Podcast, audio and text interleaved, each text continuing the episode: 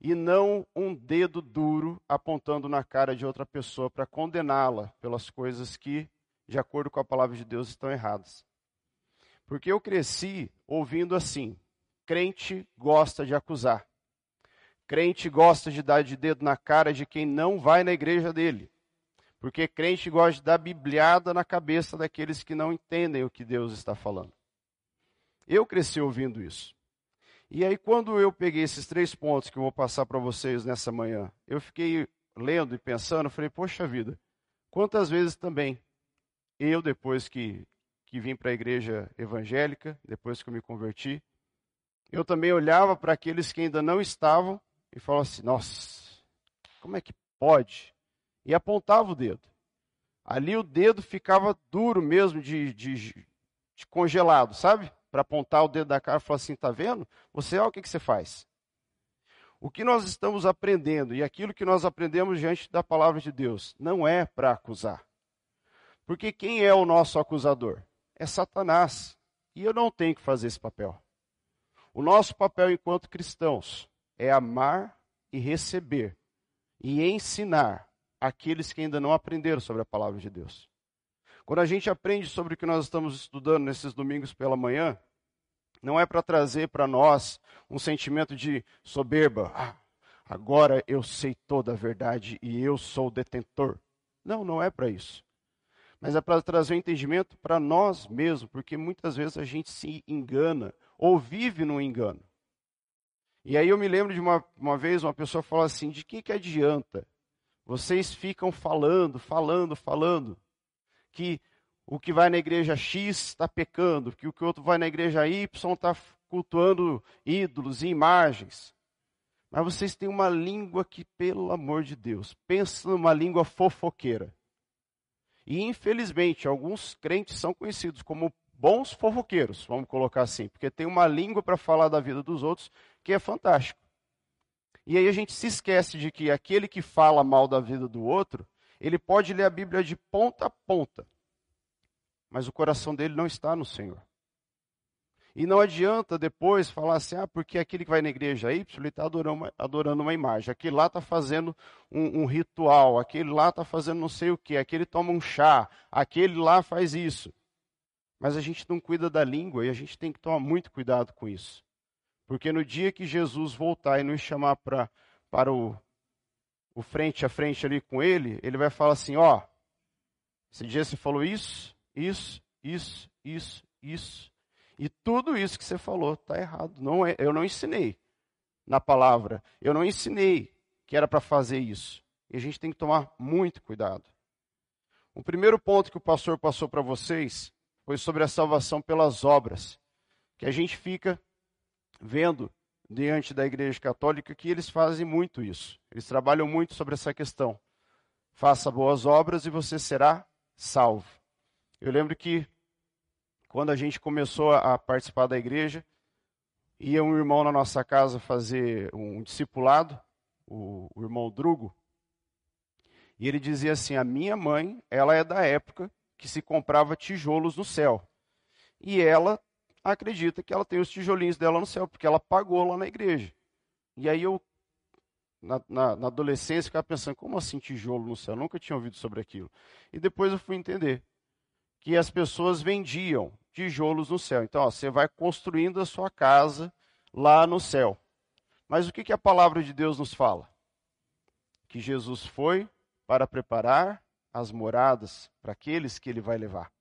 Então eu não tenho que me preocupar com o tijolinho no céu. Eu tenho que me preocupar em fazer a vontade de Deus nessa terra. E não é comprando que você vai para o céu. Porque se fosse comprando, será que alguns de nós iríamos para o céu? Será que a gente está assim, tranquilo? Porque a gente tem boletos para pagar. Daí eu falo, mas pô, se eu não pagar esse boleto e for lá comprar um tijolo, será que vai dar certo? E aí não vai encaixar as coisas. Mas graças a Deus, a gente tem um Senhor, a gente tem Jesus Cristo, que voltou aos céus para preparar as nossas moradas. Depois ele falou sobre o culto às imagens. E isso lá em Êxodo 24 já diz assim, ó: Eu sou o Senhor teu Deus, e não farás para ti imagens de escultura, nem semelhança do que há em cima nos céus, não te curvarás diante delas e nem lhe prestarás culto. Se a gente for parar para analisar, quando Jesus veio, ele morreu numa cruz. Mas pense comigo, será que ele usava uma cruz para falar, eu sou Cristo, eu sou aquele que veio para salvar o mundo? Ele não usou nada de imagem, ele não usou nada de artifício, ele não ficava pendurado com um crucifixo no pescoço para falar assim, ó, vocês só vão ser meus, meus irmãos aqui, meus filhos, se vocês usarem essa cruz. Mas, Rafa, você está falando de crucifixo, está falando de cruz, eu tenho uma cruz lá na minha casa, na capa da minha Bíblia tem. Não há problema nisso. O problema é quando eu começo a cultuar aquele objeto. Eu me lembro que meu pai tinha na, na cabeceira da cama dele um crucifixo, Jesus lá, uma peça bem bonita de bronze. E ficava aquilo lá pendurado. E eu olhava para aquilo, aquele Cristo caído a cabeça assim, morto. Não entendia muito. Mas depois eu fui crescendo e fui entendendo que quando eu olho para Cristo, Jesus morto na cruz, eu me esqueço que ele ressuscitou. Porque a minha mente só vê ele morto, a minha mente não vê ele ressuscitado. E a gente entende hoje, com todos os estudos, que a mente acredita naquilo que a gente vê. Então, se eu fico olhando para uma cruz com um homem morto, o que, que eu penso? Jesus está morto. E aí é muito fácil que alguém venha e coloque na minha cabeça que ele morreu, ele não ressuscitou, ele está lá na cruz ainda. Ó. E aí você fica lá rezando, rezando para aquele homem morto, para quê? A gente tem que tomar esses cuidados porque a gente pode, às vezes, com todo o entendimento que a gente já tem no, no período de caminhada dentro da igreja, a gente ainda voltar a ter isso. E quando eu falo disso, eu lembro também da história de Salomão. E eu sempre ouvia só o final da história de Salomão. Que Salomão foi o homem mais sábio que houve sobre a terra e que no final da vida dele ele se desviou dos caminhos por causa das mulheres com quem ele se relacionava. Mas sabe o que é interessante? É que muitas, poucas pessoas, aliás, vão lá no começo da história e veem o que Salomão fazia. Eu não vou me lembrar o versículo exato, mas diz que Salomão cultuava a deuses estranhos e queimava incensos. Quando eu, leio, quando eu li isso, eu entendi perfeitamente que a nossa mente, se a gente não tomar cuidado, a gente volta a praticar os mesmos erros e as mesmas falhas. Por isso que em Romanos diz: "Mas transformai-vos pela renovação da vossa mente. Então a gente não pode ficar lendo a Bíblia, pronto, li, pronto, acabou, agora não preciso mais ler. Não, a gente tem que ler ela todo dia. Porque a nossa mente, ela é traiçoeira. E ela faz com que a gente volte a velhos hábitos, ou aqueles pecados de estimação que a gente vai colocando no bolso, de vez em quando a gente tira para dar uma olhadinha, e acha que está tudo bem. E muitas vezes pessoas fazem isso. E como tem crescido? Existem igrejas hoje que fazem o mesmo que condenavam da outra igreja. Porque olha só, coloque o copo em cima da sua, da sua televisão e nós vamos orar, e é esse copo que vai te curar. Não é esse copo de água que vai curar a sua vida. Quem vai curar você é Jesus Cristo. Porque você vai levar a caneta que vai fazer todas as bênçãos da sua vida. Não é caneta, é o seu propósito diante do Senhor. Não é isso aqui que vai resolver a minha vida. E glória a Deus que isso aqui é apenas um objeto de decoração, porque nós não temos uma veneração por isso aqui. Nós não temos veneração por nenhum objeto ou por imagem, e graças a Deus por isso. Mas eu quero deixar vocês bem atentos que Satanás ele é ardiloso e ele é muito astuto para fazer com que a gente caia nisso aqui e comece a adorar um símbolo. O símbolo não é Deus. Ele representa os sete. Candelabro aqui, sete pontos, sete espíritos. Ótimo. Mas Deus não está aqui se ele não estiver aqui, primeiramente. Quando o sacerdote tinha que entrar no templo, se ele não estivesse purificado, e não é limpo apenas de corpo, se ele não estivesse purificado do seu coração, assim que ele entrasse, ele caía morto.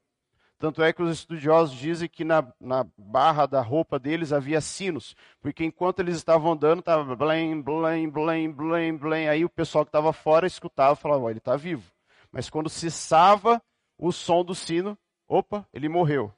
E alguns estudiosos também dizem que alguns amarravam uma corda na cintura, porque se ele morresse lá dentro, fulminado pela presença do Senhor, o outro puxava, porque quem ousaria entrar na presença de Deus para pegar um que estava morto? Ninguém fazia isso. Então veja só, lá havia o candelabro, lá havia o incensário, lá havia os objetos dentro do templo. Mas o sacerdote não ia lá para adorar o objeto.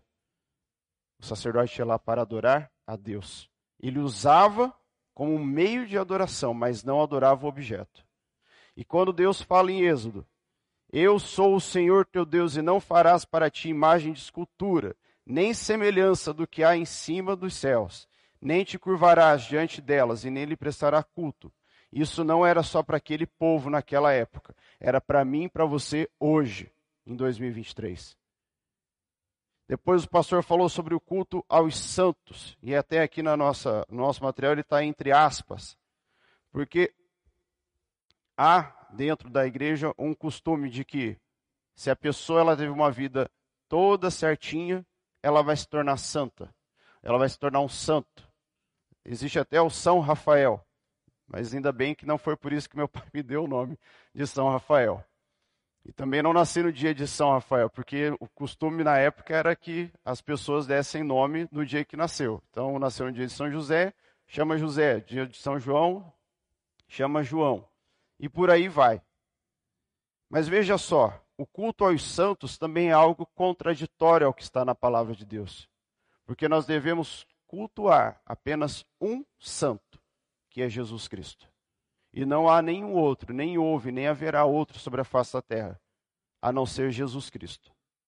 E nós vamos entrar então nos três últimos pontos dessa, desse estudo, porque depois na semana que vem, ou na próxima, assim como for possível, nós vamos dar continuidade no estudo falando sobre outros temas que fazem com que há uma diferença entre crer em Deus e crer naquilo que o homem criou para conquistar o coração das pessoas. O quarto ponto, na sequência daquilo que o pastor Giovanni começou, é a exaltação de Maria. E eu quero deixar claro que a minha, o meu papel aqui nessa manhã não é apontar para Maria e acusá-la, de forma alguma. Assim como não é também para você, depois que você ouvir isso, sair por aí apontando no dedo das pessoas que elas estão erradas, porque não é essa a nossa função. Lembra que eu disse isso no começo? A nossa função é de acolher, é de amar, é de ensinar. E ninguém aprende na base do grito. Certo? Eu tenho a professora Claria aqui, ela foi uma professora de português. Professor nenhum ensina gritando.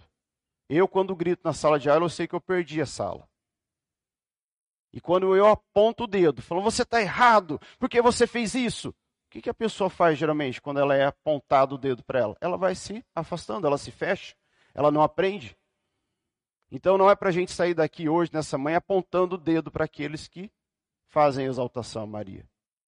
Maria ela foi uma grande mulher, porque veja só, dentre tantas mulheres que havia no planeta naquela época, Deus olhou para ela e falou assim: Eu escolho você para ser a mãe do meu filho. O grande problema é que alguém, um certo dia, olhou e falou assim: opa, aqui está uma oportunidade para a gente desvirtuar totalmente o pensamento daquilo que está na Bíblia. E quem foi esse alguém? Satanás. Satanás ele é ardiloso, então ele usou pontos, ele usou pessoas na história de toda a palavra de Deus para fazer com que a palavra de Deus fosse desvirtuada, para que ela fosse desconexa. E aí eles pegaram trechinhos e foram colocando. Mas olha só, entre os inúmeros ídolos que tem dentro do catolicismo, Maria, que é a mãe de Jesus, é a maior de todas. E dentre todas, ela é a mais antibíblica que tem. Mas veja só, não é ela, é o que fizeram com ela. Porque quando você pega a história de Maria, a gente olha para Maria dentro da Bíblia. Olha como que ela fez todo o processo até Jesus ter os seus 33 anos, ele foi morto e ressuscitou. Esse pedaço a gente não pode contar? A forma como ela criou esse menino nos caminhos do Senhor, ela e José. Quando eu olho para o que Maria e José fizeram com Jesus até a fase que ele chegou na, na adolescência, na, na infância, que ele foi apresentado no templo, e depois quando ele chega na fase adulta, que daí ele vai começar o seu ministério. Parabéns para José e Maria. Não exaltação ou adoração para José e Maria pelo que eles fizeram. Porque se não fossem eles dois, Deus teria escolhido outro. O errado é quando as pessoas começam a cultuar Maria e esquecem de Jesus. Eu não sei se vocês conhecem Trindade, fica em Goiás. Lá tem a Basílica do Divino Pai Eterno. Alguém aqui já ouviu falar? Eu fui para lá uma vez fazer um curso na, na MCM, e aí eu fui para conhecer a cidade. E na época da festa, uma cidade do tamanho de Chambré, e deve ter acho que mil, dois mil habitantes naquela cidade, na época da festa ela recebe mais ou menos 3 milhões de pessoas. Porque eles vão lá para a festa do Divino Pai Eterno. E aí quando eu entrei na cidade, primeira coisa que você vê é um outdoor, e aí tem Deus, Jesus, Espírito Santo e Maria. E ela é colocada ali do lado como uma personagem, uma parte da trindade. Quando você vai nas igrejas, você vê também. E sabe o que é interessante? Ela é colocada de uma forma, e isso é fácil. Você, se você for conversar com alguém que faça marketing, você vai entender isso também.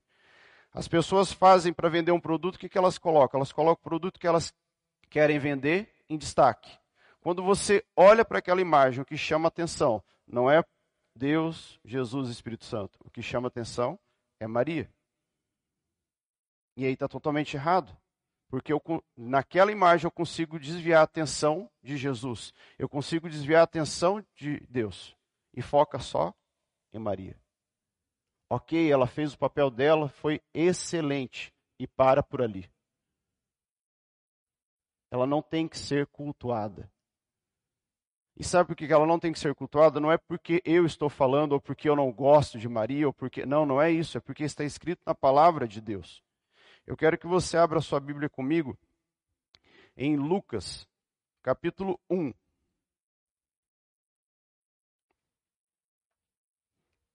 No versículo 28.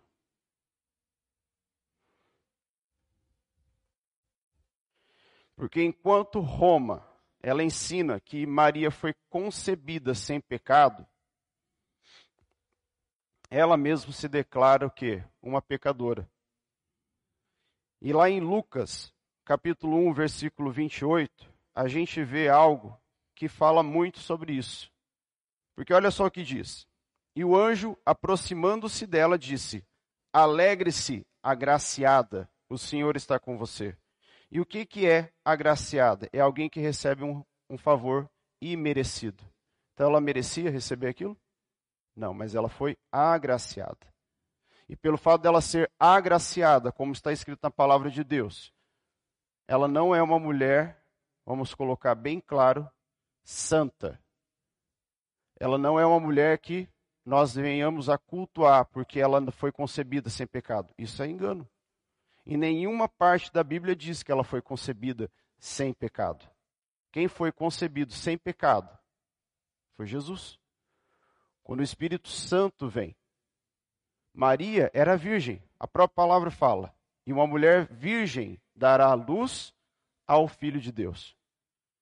Ela não teve Jesus porque ela teve um relacionamento sexual com Deus. Como alguns, me perdoe a palavra, desvairados que existem hoje dizem isso. Eles falam assim: Deus chegou, e usou o termo assim: o Ricardão chegou e fez lá o ato com Maria, e chifrou José. É um absurdo isso. Deus não é o Ricardão da Maria. Deus é o Senhor da vida dela. E ele escolheu ela para ela ser para ela ser a mãe do seu filho. O dia que eu ouvi esse áudio, esse, esse, esse vídeo, esse trecho dessa entrevista, e aí eu fiquei pensando, falei, gente, o que, que passa na cabeça de uma pessoa para fazer isso e ainda ir num, num meio de comunica, comunicação que tem grande repercussão no país, fica falando e achar que, ó, eu falei o que é certo. Eu sou o cara. Será que essa pessoa, talvez ela não leu em Apocalipse que tudo aquilo que a gente falar, a gente vai prestar contas a Deus? E aí tem o pessoal que faz as piadas, tem até um grupo aqui no Brasil que faz essas piadas e, ridiculariza, ridiculariza Maria, José, Jesus, Deus, Espírito Santo, quem eles puderem.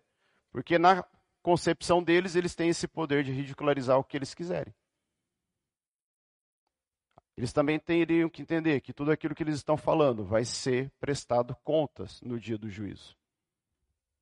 E se alguém disser assim: "Ah, tá. Mas e se tudo isso que vocês falam não for verdade, e no dia que vocês morrerem um outro Deus aparecer, porque até então vocês também estavam sendo enganados?" Tudo bem. Eu vivi uma vida que procurou ser digna diante do Senhor. Porque o que importa para nós enquanto vivos aqui é a forma como a gente vive. Se num dia que a gente morrer aparecer um outro Deus, falar, ó, oh, vocês também estavam tudo enganados, tá? Vocês metiam o pau no outro lá, mas vocês também estavam enganados. Esse negócio de Jesus aí é tudo mentira. Louve. Se você puder louvar nesse momento, louve. Porque você viveu uma vida diante do Senhor que prestou culto ao Deus que você acreditava de forma verdadeira. Se for verdade tudo isso, e eu creio que é verdade, você fez tudo corretamente. E se não for, você continuou fazendo corretamente, você adorou a Jesus. Isso é maravilhoso. Isso tem que ser algo gravado no nosso coração, para que a gente não venha a se desprender e voltar ou, ou caminhar nos caminhos que a gente caminhava antes, ou fazer algo novo que venha a prejudicar o nosso relacionamento com o Senhor. Uma outra parte também fala que, diante da, da igreja romana, ela é uma mediadora, ela que vai mediar. E eles pegam isso pelo fato de que, geralmente, o que, que a gente faz quando a gente precisa conversar com o nosso pai terreno? E ele, você sabe que pai geralmente é o mais bravo dentro de casa. Tem algumas exceções, que a mãe é mais brava. Mas é isso que quando você precisa conversar com o pai, você faz o quê? Você vai na mãe. Mãe, precisava de tal coisa, precisava sair. Você não conversa com o pai. Media ali a nossa, a nossa negociação. A gente faz isso geralmente. Vamos conversar primeiro com a mãe, porque a mãe é mais calma, às vezes ela é mais sensata, ela é mais tranquila, mais amorosa. Aí ela vai e conversa com o pai. E faz um carinho, dá um beijinho, fala então, meu amor. Nosso filho está ali, ele está pedindo isso, isso. Geralmente a gente faz isso. Mas aqui nesse caso, não é Maria que vai até Deus e fala com Deus sobre nós. Quem faz esse papel de mediador é Jesus. Abra comigo em 1 Timóteo 2, 5.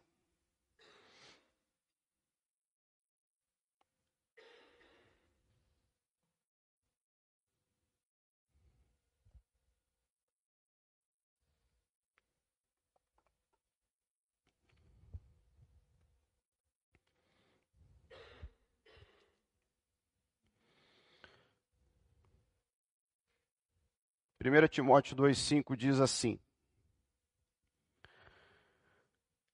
Há um só mediador entre Deus e os homens, Jesus Cristo, homem. Há um só mediador. Não há dois, não há três, não há quatro. É um só. Então não vamos pegar essa cultura que nós temos, porque o fato da gente conversar primeiro com a mãe para depois ir no pai é uma questão de cultura do ser humano. Porque a palavra de Deus diz o quê? Quando a gente precisa ir a Deus, a gente vai através de Jesus. Quando a gente precisa, quando a gente, quando o povo antigo, lá antes de Jesus, vivia no templo, eles precisavam falar com Deus, eles precisavam pedir perdão pelos seus pecados. Eles pegavam um animal, que já estava escrito na palavra, levavam ao templo, entregavam na mão do sacerdote, o sacerdote fazia o sacrifício e oferecia a Deus. E só o sacerdote podia entrar no Santíssimo Lugar, passar aquela cortina espessa, grande, e lá ele oferecia o sacrifício. Eu, se não fosse um sacerdote, você, nós ficaríamos do lado de fora. A gente ia ficar ali no pátio. No máximo, um ou outro podia entrar no lugar santo, mas somente o sacerdote, purificado diante de Deus, escolhido por Deus, entrava no Santíssimo Lugar. Mas a palavra de Deus fala que quando Jesus morre, o véu se rasga de cima a baixo. Isso a gente canta nos, na igreja. E muitas vezes a gente não entende. Ou nem procura, a gente canta porque é bonito, ficou bem harmonioso, então vamos cantar. O véu que separava já não separa mais. E vai. Mas que véu? O que, que separava? Não separa mais. É o véu que separava eu de ter uma conexão a Deus, sem ter que passar pelo sacerdote. E quando Jesus morre na cruz, que há aquele tremor sobre a terra, o véu se rasga de cima embaixo. Isso estava mostrando para nós, agora eu tenho acesso direto ao coração do Pai. Isso é motivo para você agradecer a Deus todos os dias. Se às vezes você pensa assim, o que, que eu tenho para agradecer a Deus? Agradeça isso. Que agora eu tenho acesso livre ao coração do Pai. Eu não preciso andar quilômetros para ir num templo e oferecer sacrifícios ou conversar com o Pai. Eu posso conversar com Deus aonde eu estiver. Eu posso pegar uma nave espacial e ir lá para Plutão. Lá eu vou ter uma conexão com o Pai. Eu posso ir na extremidade do universo. Lá eu vou ter uma conexão com o Pai. Graças a Jesus, que morreu na cruz e ressuscitou para que eu tivesse essa conexão a Deus.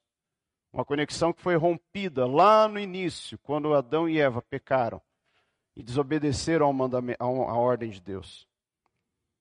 Outro ponto. Roma coloca Maria como uma senhora. Uma senhora é o quê? é aquela que mantém um poder sobre alguém, assim como o Senhor. Mas eu não tenho uma senhora, eu tenho um Senhor. Roma quer enfiar isso na cabeça das pessoas. E esses dias eu vi uma entrevista e achei bem interessante. Diziam assim, eu só não me lembro o nome do, do, do entrevistado. Ele disse assim: por que, que o Brasil, fizeram essa pergunta, por que, que o Brasil tem um, um índice de educação tão baixo? As pessoas não, não, não têm vontade de estudar, as pessoas não querem ler. Ele falou assim, porque foi um país colonizado e povoado pela Igreja Católica. E aí fez todo sentido. Porque se você pegar até 50 anos atrás, mais ou menos, 60 anos atrás, as missas elas eram realizadas todas em latim. Quem aqui sabe latim? No máximo, uma palavrinha ou outra que já foi incorporado no nosso vocabulário. Eu tive um professor de história que ele dizia isso nas nossas aulas. Ele falou assim: ó, eu fui coroinha lá em São Paulo e a missa inteira era feita com o padre rezando em latim, falando em latim, de costa para quem estava sentado, olhando para o altar. E daí a pessoa, se a pessoa não tivesse um mínimo ali de noção de latim, ela entrava e saía sem saber nada. E aí pensa só, uma pessoa que não sabe o que está escrito, não é muito mais fácil você comandar? Claro que é. Se eu colocar um vídeo aqui que está tudo falando em japonês, alguém que fala japonês assim fluentemente? Aí eu coloco ele e falo assim, então tá vendo? O que ele falou ali é isso, isso, isso, isso. Você vai acreditar em quem? Em mim. Você não vai acreditar no que ele falou. Porque eu, na minha sabedoria, traduzir para você, mas quem diz que aquilo que foi traduzido é a verdade? E aí, quando a palavra de Deus, a Bíblia, estava escrita em latim, numa língua que ninguém entendia ainda, a maioria da população não entendia, era uma população analfabeta. Aí só quem entendia era o alto clero, eram as pessoas da, que viviam na, na, na, era a elite da sociedade. Elas sim tinham esse conhecimento. E aí elas tinham todo o poder elas podiam mandar e desmandar no que elas bem entendessem. E aí ele respondeu: por isso que o Brasil é um país que não valoriza a educação, porque foi colonizado pelo povo que vinha da Igreja Católica. Então eles mantinham o quê? Aí quando vem o protestantismo, falou: opa, a gente vai pegar a Bíblia, a gente vai pegar a palavra, está tudo escrito em, em latim, em coisa, então vamos passar para o alemão. Vamos passar agora para o inglês, vamos passar para o italiano. E vamos, vamos, vamos começar a alfabetizar esse povo para que eles possam ler e entender o que está escrito. E aí Jesus fala o quê? Conhecereis a verdade e a verdade vos libertará. Não use essa frase como o último presidente que nós tivemos. Use essa palavra, essa frase, esse versículo como Jesus disse para você. A gente tem que tomar muito cuidado, porque as pessoas pegam versículos e usam por aí, aos quatro ventos. E falam de tanto, tanto, tanto, tanto, que tem gente que acredita que foi ele que criou o versículo. Você sabia disso? Porque as pessoas ficam tão aficionadas, falam assim: ah, foi o Messias lá que falou esse versículo. Não foi. Quem disse esse versículo foi Jesus, o nosso Messias. Amém? Está ficando claro? Um outro versículo, para ficar bem claro para nós aqui, está em 1 Coríntios 8, 6. Abra comigo aí, fazendo favor.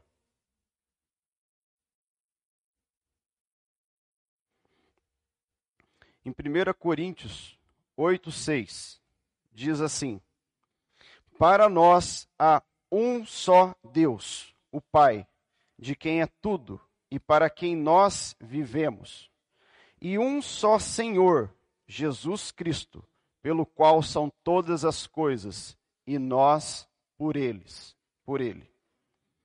Se você pudesse, grife aí, na, se você puder, aliás, grife na sua Bíblia, anote esses versículos, para que você grave isso também no seu coração, para que você tenha esse entendimento, quando alguém vier te confrontar, ou falar assim, ah, mas aonde está escrito que só tem um Senhor, que só tem um Deus? Aí você pega e abre e mostra para a pessoa na palavra de Deus.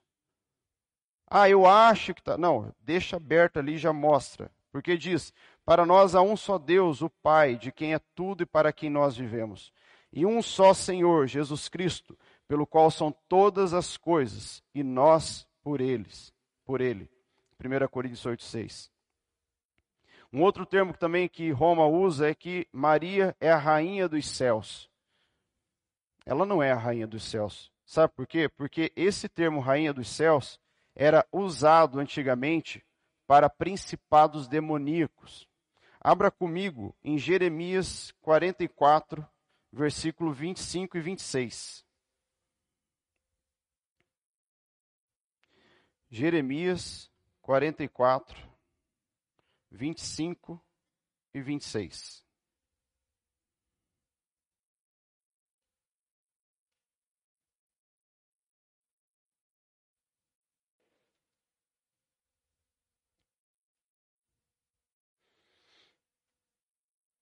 Diz assim: Assim diz o Senhor dos Exércitos, Deus de Israel: Vocês e suas mulheres cumpriram o que prometeram quando disseram: Certamente cumpriremos os votos que fizemos de queimar incenso e derramar ofertas de bebidas à rainha dos céus. Aqui Deus está falando sobre o povo que estava no Egito.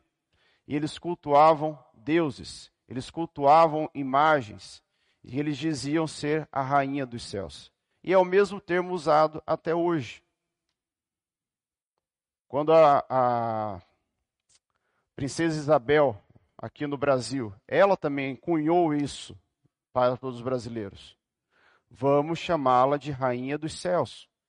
Quando foi descoberto lá a, aquela imagem no rio de, de Aparecida, e ela disse isso.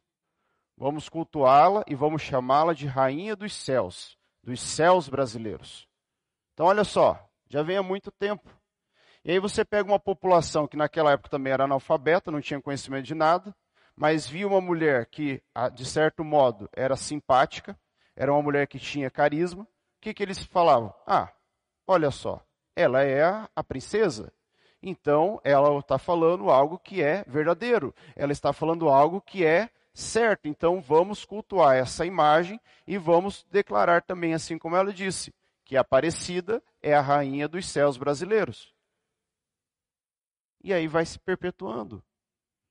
E aí uma mentira contada mais de mil vezes, tem uma frase, não vou me lembrar agora para não falar errado, mas diz que uma mentira contada muitas vezes ela acaba se tornando verdade.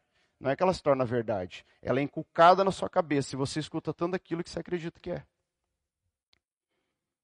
Assim como o povo judeu, quando Jesus morreu, foi contado uma mentira. ó, o corpo dele foi roubado do túmulo, não é que ele ressuscitou. E aí, os sacerdotes daquela época, os, os generais, falaram assim: vai espalhar isso para a população, porque senão o povo vai ficar, vai achar que é verdade mesmo esse negócio, que ele ressuscitou. Mas fala lá, vai falando. Fala aqui, fala ali, fala aqui, fala ali. E aí essa história se perpetuou até os dias de hoje. Está escrito na palavra de Deus. Acho que Lucas 28, se não me engano. E isso é contado até os dias de hoje. Que Jesus foi roubado o corpo dele, daquele túmulo. Não é que ele ressuscitou. Não é que houve um milagre.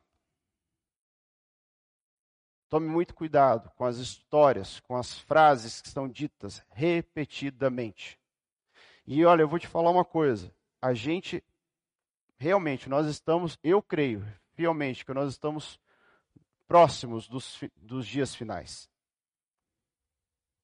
Quando eu era criança e eu ouvia sobre essa história de volta de Jesus, eu pensava numa coisa como vem nos filmes, nos desenhos, ele vindo numa nuvem, e, e, e aquela coisa toda majestosa, grandiosa. E eu pensava, como vai ser realmente isso? E aí você vai pegando agora, principalmente agora, nas duas últimas semanas, estourou para todo mundo sobre inteligência artificial. Mas já faz muito tempo que isso está aí rodando o mundo, é que eles vão segurando um pouco.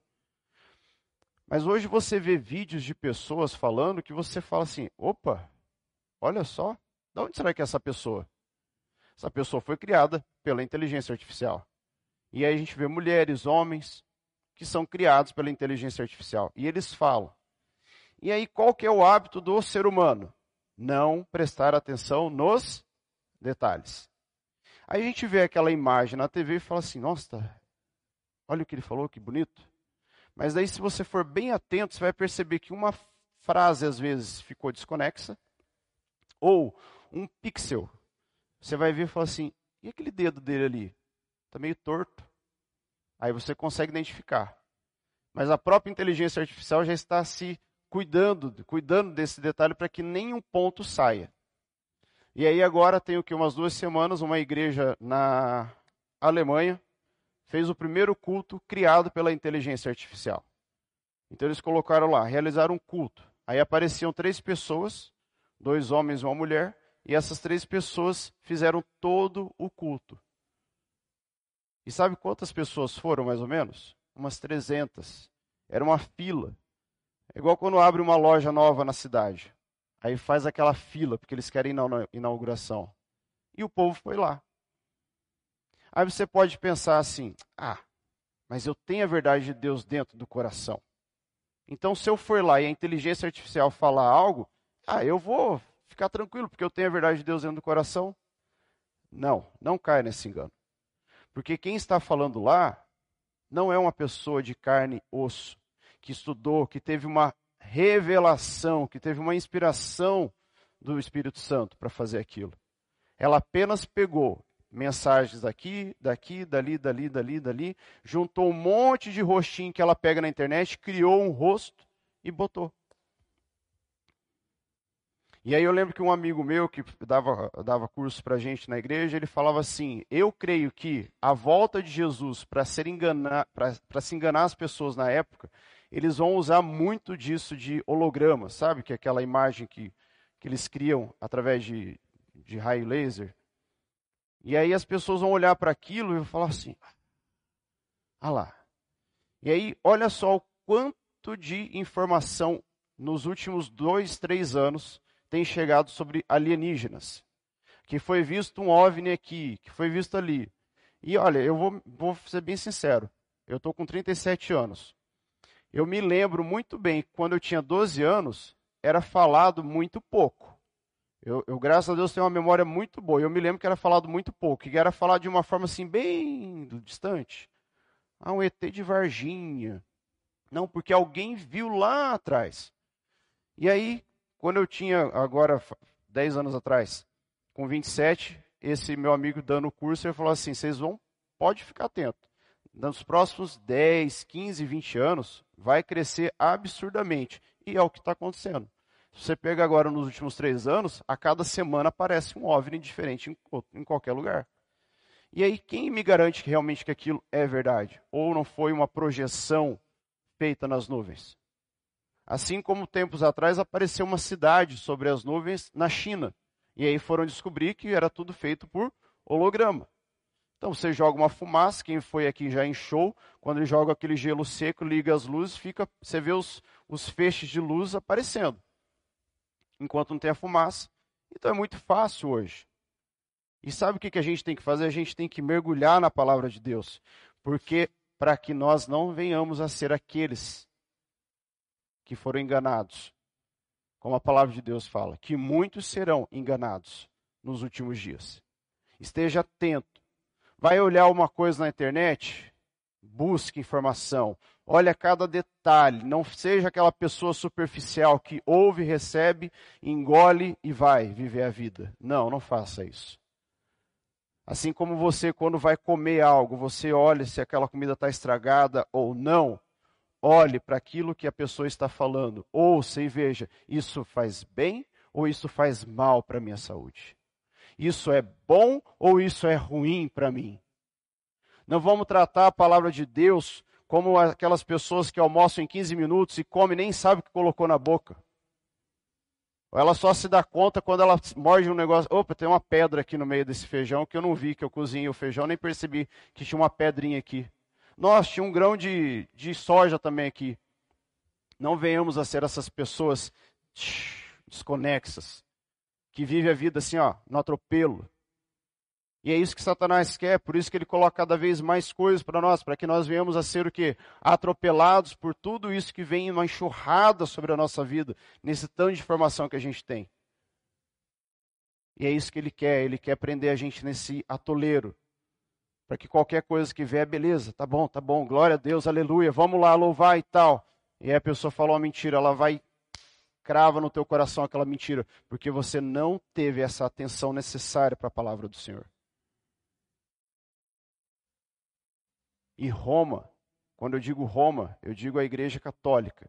E por que, que eu digo Igreja Católica? Porque eles têm um forte poder sobre a população mundial. Você pode pensar que isso é, é birra minha, alguma coisa, não é, mas eles têm esse poder. Então vamos ter mais poder que eles, lendo a palavra de Deus, para que nós não venhamos a ser enganados. Porque é muito fácil. Chegar uma pessoa muito carismática e falar palavras bonitas, a gente vai, a gente vai, a gente compra, a gente pega aquilo para nós. Eu e minha esposa, a gente estava escolhendo material para a gente fazer a reforma de casa, a gente foi em dois depósitos aqui em Marama, daí a gente foi num outro. Aí eu falei, nossa, que atendimento, né amor, você viu? Ela falou, falou, falou. E, e, e, encaixou tudo. Aí na hora eu falei assim, mas é isso que ela queria, né? Ela queria convencer a gente. Aí minha esposa falou assim, é a coisa mais difícil é vender para você, amor, porque você é bem, bem sensato. Você é aquela pessoa que assim, tá, mas quais vão ser os resultados se eu comprar isso? E realmente eu sou dessa forma. Daí a mulher começava assim, mas você já leva isso aqui? Eu falei, não, eu só quero ver o piso. Eu falei para ela quando eu cheguei, ela queria me oferecer café, tudo. Eu falei, não, eu estou com um pouquinho de pressa, eu só precisava ver esse e esse piso com você. E ela foi, bem calma, tranquila, e foi falando, ah, vai ter esse aqui, e tem esse, e tem esse. Aí ela começa a colocar. Aí se pega uma pessoa que é emotiva na compra, é igual aquele que foi comprar um anzol e saiu da loja com o barco. E na palavra de Deus é da mesma forma. A pessoa chega falando um A, te vende o abecedário inteiro, mas um abecedário falso. Um abecedário que vai te levar para a condenação eterna. Tome muito cuidado. Nada contra essa mulher, se ela estiver me ouvindo, nada contra ela. Uma pessoa muito simpática, porque ela queria apenas vender para mim. Eu entendo isso. Mas diante da palavra de Deus, a gente não pode ter vendedores nos falando sobre a palavra de Deus. Nós temos que ter pessoas que creem realmente e têm dentro do seu coração a chama do Espírito Santo acesa, queimando ardentemente para nos ensinar sobre tudo isso que Deus quer para nós. Quinto ponto é a oportunidade da salvação após a morte. É outro ponto que é muito falado e tratado, e é tratado de forma assim aberta e verdadeira, mas na verdade não é. É uma grande mentira. E quando que a gente descobre que não há salvação após a morte? Quando a gente olha para a história do rico e Lázaro, que está lá em Lucas capítulo 16. Abra comigo lá para a gente ler esse, essa história que Jesus nos conta. Lucas capítulo 16, versículo 19 a 26.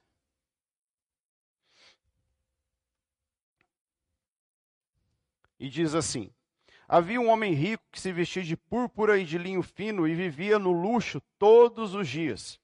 Diante do seu portão fora deixado um mendigo chamado Lázaro, coberto de chagas. Este ansiava comer o que caía da mesa do rico. Até os cães vinham lamber as suas feridas. E chegou um dia em que o mendigo morreu e os anjos o levaram para junto de Abraão. O rico também morreu e foi sepultado. No Hades, onde estava sendo atormentado, ele olhou para cima e viu Abraão de longe, com Lázaro ao seu lado. Então chamou: Pai Abraão, tem misericórdia de mim e manda que Lázaro molhe a ponta dos dedos na água e refresque a minha língua, porque estou sofrendo muito neste fogo.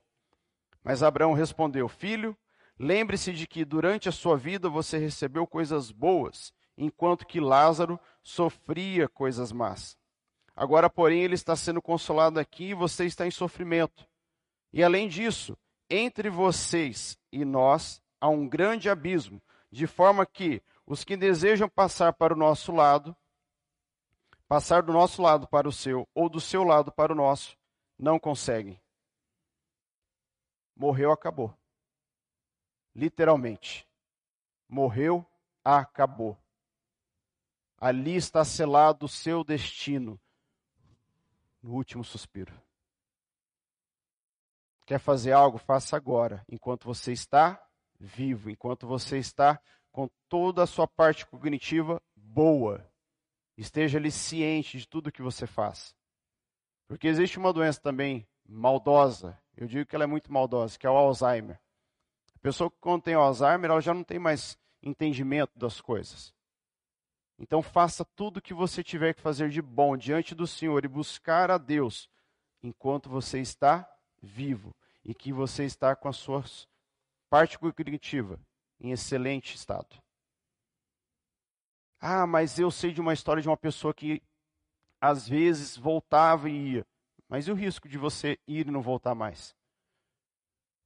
A minha avó ela teve Alzheimer. E aí minha mãe conta que no dia que meu tio faleceu, ela chegou para contar para minha avó, falou: oh, "Mãe, o, o Marino morreu e a gente vai agora lá no cemitério". Mas a minha avó já não tinha mais entendimento, ela já não conhecia mais as pessoas. Mas minha mãe disse que naquele momento ela parou e ela teve um olhar muito profundo. Então minha mãe entende que naquele momento ela possa ter tido um pequeno entendimento de que o Marino era o filho dela e que havia morrido. Mas quem garante? Porque quando o meu outro tio havia falecido dois, três anos antes, ela já não tinha mais muito conhecimento. Tanto que ela ficava à beira do caixão, não caía nenhuma lágrima, ela não teve sofrimento. Porque ela olhava aquele homem morto no, no, no caixão, mas já não entendia mais que era filho. Ah, mas naquele dia ela teve. Pode ser. Mas para que, que a gente vai ficar brincando? Ah, no, na beiradinha do precipício, eu peço perdão a Deus. Não dá tempo. Não dá tempo. Buscai ao Senhor enquanto se pode achá-lo. Está escrito em Isaías. Vamos buscar a Deus todos os dias, porque depois que morre não tem mais o que ser feito. Não adianta fazer missa, não adianta acender vela, não adianta cantar música, não adianta jogar água benta, não adianta fazer nada disso. Não adianta, porque não vai resolver nada. Eu não sei se você já teve, assim, a, a, eu ia falar oportunidade, mas eu ia falar errado. Não sei se você já teve que presenciar esse momento de abrir um túmulo. E eu tive junto com meu pai lá para poder fazer o, o, enterro da minha avó e a gente viu. Gente, acaba. Vira pó mesmo, não tem nada, o que sobra são ossos e acabou. Não tem mais o que ser feito. Não tem. Quer buscar Deus? Busca agora que você está respirando, que você está louvando, que você está entendendo o que está sendo falado. Porque Jesus fala em Marcos 16,6: Quem crer e for batizado será salvo. Quem, porém, não crer já está condenado. Então, se vivo, se eu não creio vivo já estou condenado, quem dirá mais depois de morto? E aí fica lá, eu lembro que uma vez, uma, lá na Betel, um, foi um, um, pastor que ele era padre e ele falava assim, gente, eu jogava água naquele corpo. E na minha cabeça eu pensava assim, será que é para regar e ver se nasce de novo? Ele até fez uma piada, satirizando aquele momento. Não resolve. Ah, mas é para confortar o coração da pessoa. Conforte de outra forma. Porque ali, aquele corpo, dentro do caixão, já não tem mais o que ser feito. Ali já está selado. No último suspiro, selou o teu destino, selou o nosso destino. E tudo aquilo que eu fiz, principalmente de coração sincero com o Pai, ligado a Ele, conectado a Ele, vivendo todos os dias no centro da vontade de Deus, isso sim me leva à salvação. Isso sim me leva a alcançar a coroa da vitória que Ele tem guardado para cada um daqueles que persistirem até o final. E só para encerrar, aí o pastor Giovanni termina isso aqui na semana, na semana que vem, na próxima. Semana passada, eh, quando eu estive lá em, em Trindade, em Goiânia, eu conheci esse pastor, ele era missionário, chamava Pastor Francisco. E ele estava em, em missão, ele, a esposa, os filhos, no Quênia. E aí eu sempre acompanho eles pelo, pelo Instagram, o pessoal da MCM, e aí saiu um comunicado lá que o pastor Francisco havia desaparecido no Quênia. E eles estavam pedindo orações para a gente poder fazer oração, para que ele fosse encontrado com vida, porque a suspeita era que era, tinha, havia sido sequestrado. E aí, quando foi na quinta-feira agora, passada, e aquilo eu, eu quando eu vi a esposa dele falando, eu falei, nossa, realmente é o Espírito Santo ali falando com ela. Porque dela foi dar a, a nota oficial de que ele havia sido morto. Ele estava entrando no carro, dois homens chegaram para sequestrar ele. Ele tentou escapar do braço de um, e no que ele tentou escapar, fuzilaram ele dentro do carro.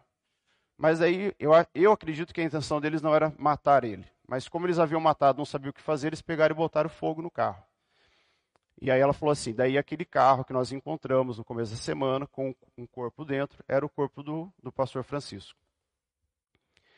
E aquilo me pesou muito, porque eu fiquei pensando: a gente tem uma liberdade enorme dentro do nosso país. A gente tem uma, uma, uma oportunidade enorme de viver a palavra de Deus sem alguém colocar uma arma na nossa cabeça e nos ameaçar. Ele estava no Quênia porque Deus havia chamado para ele estar lá, ministrando e pregando para aquelas pessoas.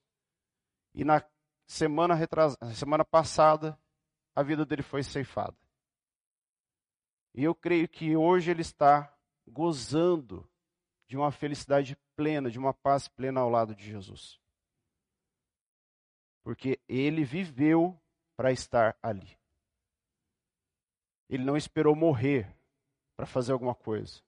E a mulher dele, enquanto dava notícia, até eu olhei assim, depois eu fui ler a legenda para entender quem que era aquela mulher, porque ela estava muito plena, uma paz tomava conta dela. Mas ela havia entendido, eu só estou assim, porque o Espírito Santo está ministrando sobre o meu coração. Porque eu tenho entendimento de que o que o meu marido fez foi para estar preparado para esse dia. E hoje eu entendo que ele está lá, vivendo na glória com o Pai que nós não venhamos a ter um pensamento como muitos tiveram. Depois que morre, ainda dá tempo de fazer alguma coisa. Depois alguém reza uma missa para mim. Não, irmãos. Não caia nessa bobeira, nessa tolice. Porque a palavra de Deus diz que ao homem está predestinado, está condenado ali a morrer apenas uma vez, depois disso vem o juízo. Não tem o que ser feito. Então, quer buscar Deus, busque agora e busque todo dia, a todo instante, a todo momento, aonde você estiver e aonde você for. Não deixe para depois. O depois não existe. O depois não existe. Convido você a se colocar de pé nessa manhã e colocar o seu coração diante do Senhor, Pedir perdão a Deus por todas as vezes que nós deixamos esse depois tomar conta da nossa vida. Pai, nós queremos te louvar nessa manhã pela tua palavra, pelo teu entendimento sobre as nossas vidas, a revelação que o Espírito Santo trouxe a nós. Nós queremos, Pai, te confessar todas as vezes que deixamos o depois tomar conta, que deixamos o depois vir e ficar ali. Ah, depois eu faço, depois eu oro, depois eu peço perdão, e depois, e depois, e depois. Nós não precisamos, Deus, chegar nesse depois para entender que foi tarde demais. Quantas vidas, Senhor Deus, foram ceifadas, quantas vidas, Senhor Deus, se perderam porque ficou esperando esse depois. Deus, eu te peço, eu clamo ao Senhor, Deus, nessa manhã, que o Senhor venha ministrar, continuar ministrando sobre os nossos corações durante todo esse dia. E Deus, se há algo em nós que nos impede de ter essa conexão com o Senhor, Pai, plena, que ela seja arrancada agora, Pai, dos nossos corações. Senhor Deus, que nós venhamos a reconhecer todos os nossos erros, os nossos pecados diante do Senhor e abandoná-los, Pai deixá-los, Pai, no mar do esquecimento, para que nós possamos ter uma vida digna diante do Senhor, para que nós venhamos ter uma vida, Senhor Deus, que exalte o seu nome. E que as pessoas, Pai, possam olhar para nós e falar assim: eu quero ter essa vida, eu quero ter essa paz, eu quero ter essa alegria no coração. Que mesmo quando todos os problemas aparecem, todas as adversidades surgem, nós estamos alegres e confiantes no Senhor. E que todos nós, Pai, estejamos preparados para o dia que o Senhor nos chamar. Que todos nós estejamos, Senhor Deus, com o nosso coração conectado ao Senhor. Que nós não venhamos, Senhor Deus, a ter medo da morte. Porque nós vamos saber que naquele instante nós vamos estar conectados eternamente a Ti.